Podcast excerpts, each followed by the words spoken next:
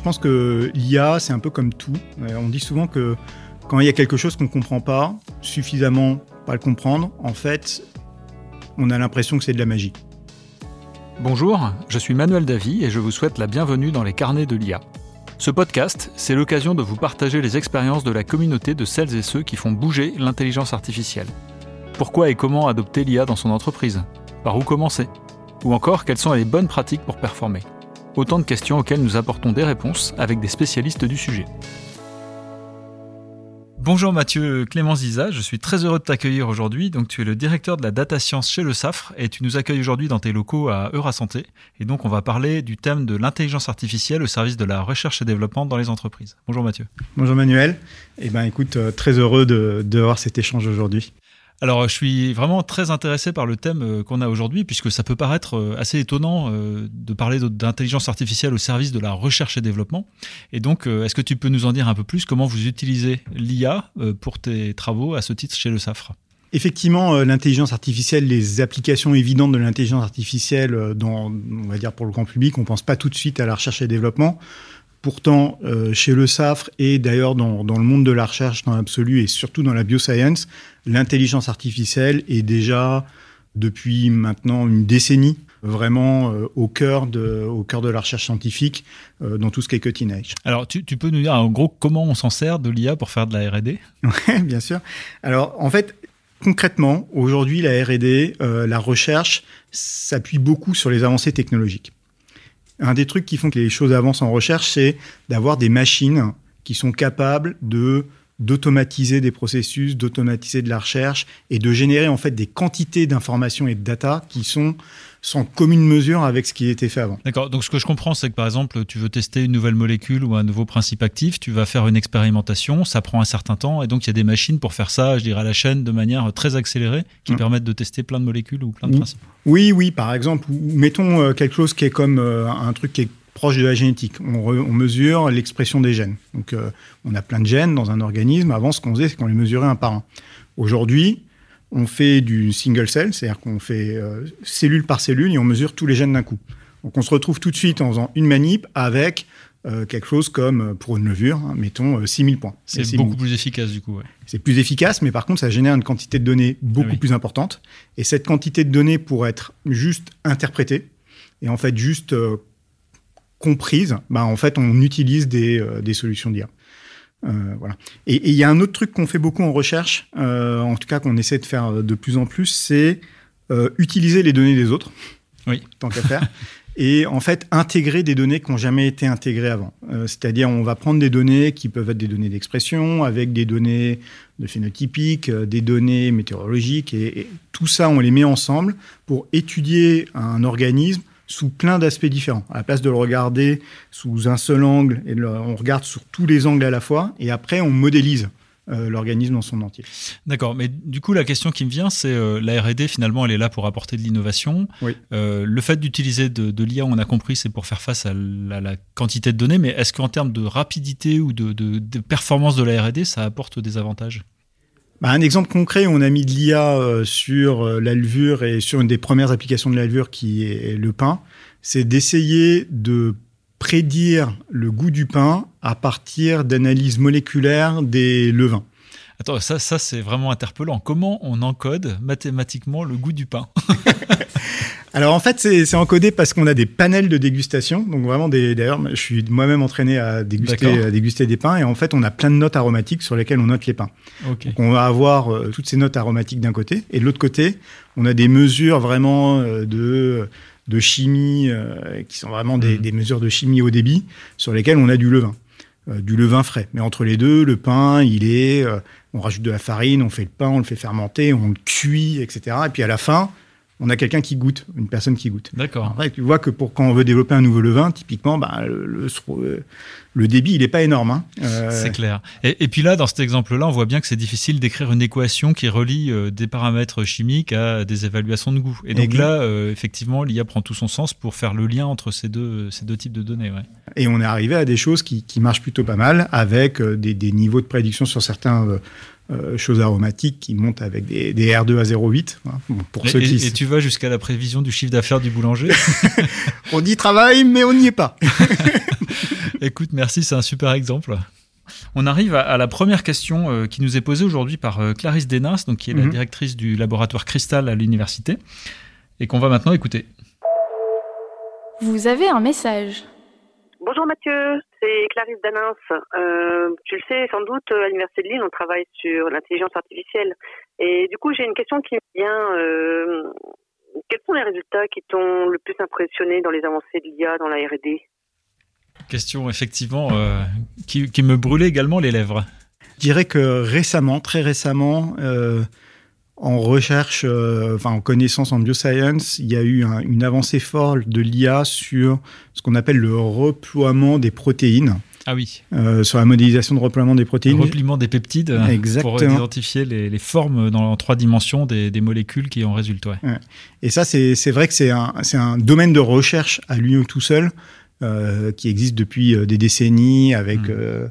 la cristallisation et de la diffraction, etc. Et là, bah, là, on fait plus rien et on, on, a la forme des protéines, ce qui est vraiment un challenge fort pour l'avenir parce qu'on sait que la fonction des protéines est fortement portée par leur structure euh, tridimensionnelle. Donc ce, que, ce que je comprends, ce que j'en ai compris en tout cas, c'est que ça va permettre de prévoir un petit peu les propriétés médicales ou euh, particulières d'une molécule avant même de l'avoir créée euh, en, vrai et de pouvoir du coup, à, nouveau comme dans l'exemple que tu donnais juste avant, aller beaucoup plus rapidement en fait vers des candidats molécules qui sont porteurs. C'est ça l'idée? Ouais, c'est ça l'idée. C'est ça l'idée.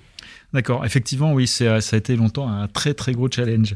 Euh, moi, j'avais une question pour revenir à ce que tu disais juste avant. C'est euh, il y, a quand même cette notion de la crédibilité du résultat. C'est-à-dire que autant quand tu fais l'expérimentation, on est dans un monde que les gens connaissent bien, etc. On dit ouais bon ça marche tout ça. Quand tu fais une expérience entièrement calculée, j'imagine qu'il y a parfois des doutes ou des réticences ou peut-être une difficulté à faire accepter le résultat.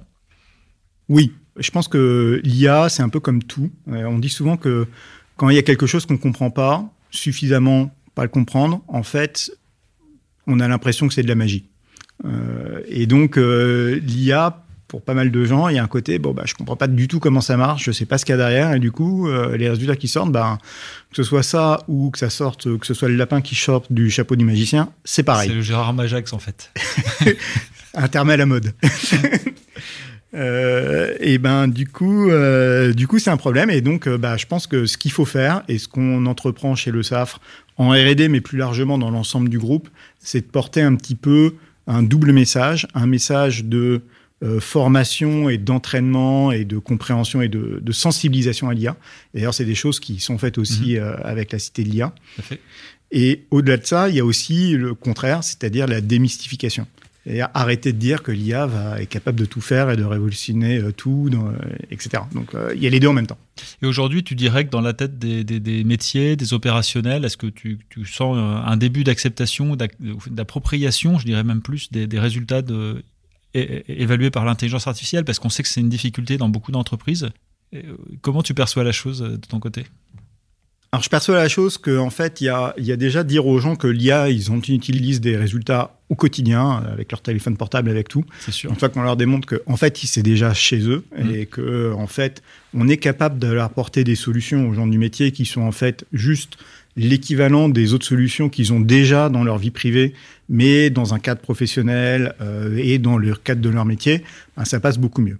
Donc ça, c'est la première chose. Et la deuxième chose, c'est de vraiment euh, et ça, moi, c'est quelque chose auquel je crois beaucoup, c'est de d'inclure les gens des métiers pour lesquels on développe des solutions d'IA, où on embarque des solutions, où on développe des solutions qui embarquent de l'IA, bah, de construire tout avec eux depuis le début et de bien réfléchir à l'humain au cœur, euh, au cœur de ce qui va être développé. Que chacun y trouve sa place en fait, parce que c'est souvent ça aussi qui fait peur. C'est à moi quoi je sers s'il y a l'intelligence artificielle qui fait mon boulot à ma place. Mm, mm.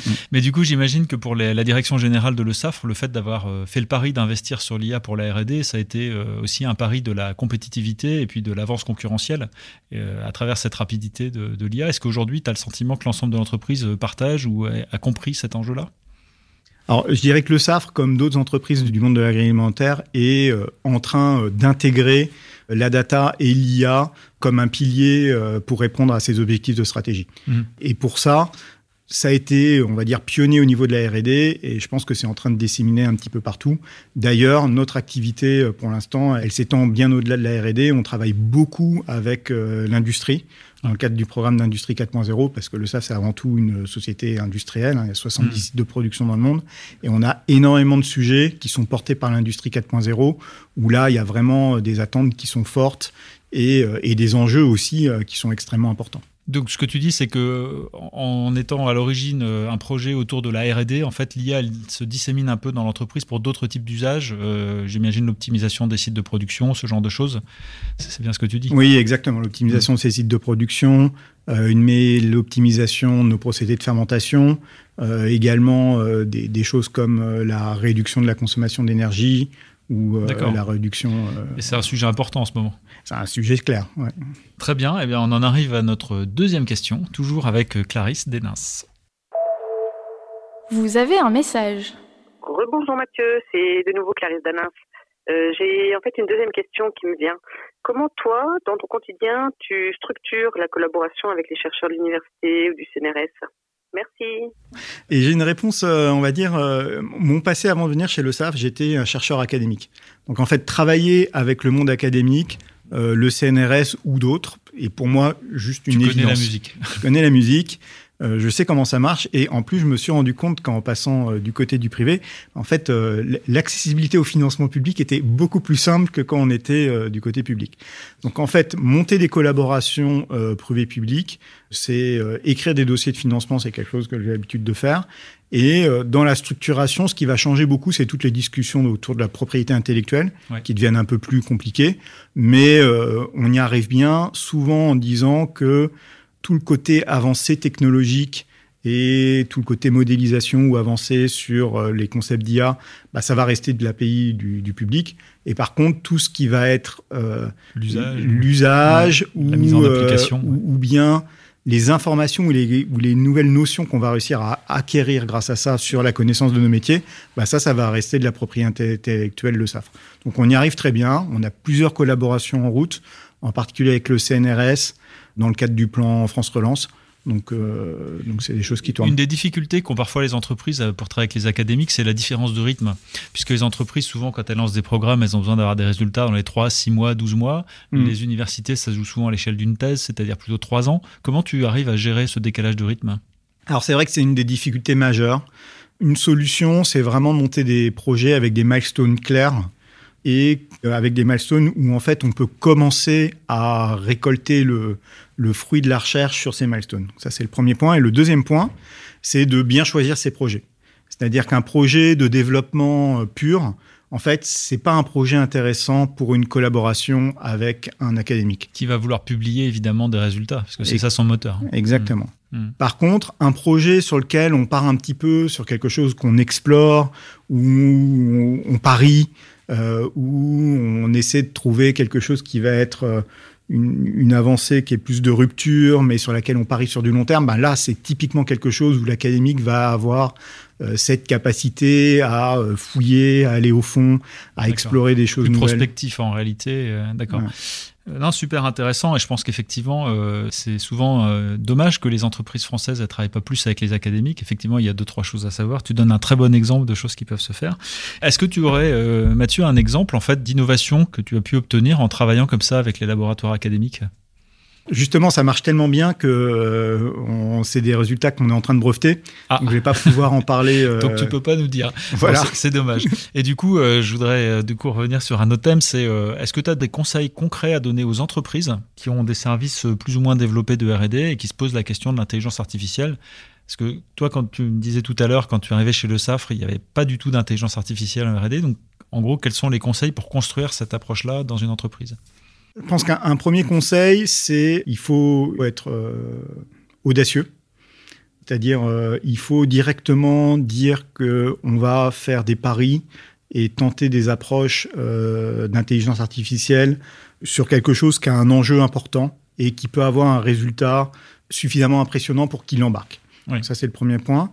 Le deuxième point, c'est aussi de bien choisir son sujet, les premiers sujets sur lesquels se lancer, en prenant des sujets qui peuvent pas être obtenus autrement.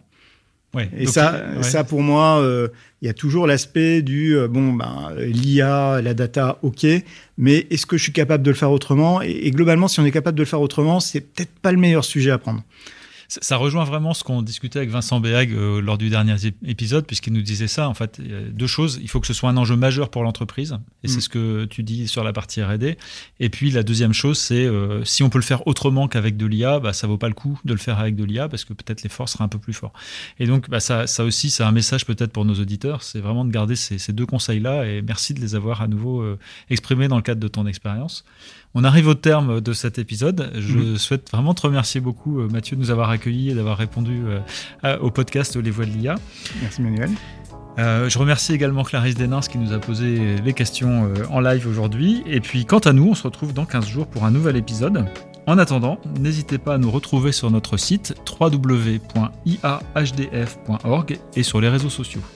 Bonne journée à tous et à bientôt.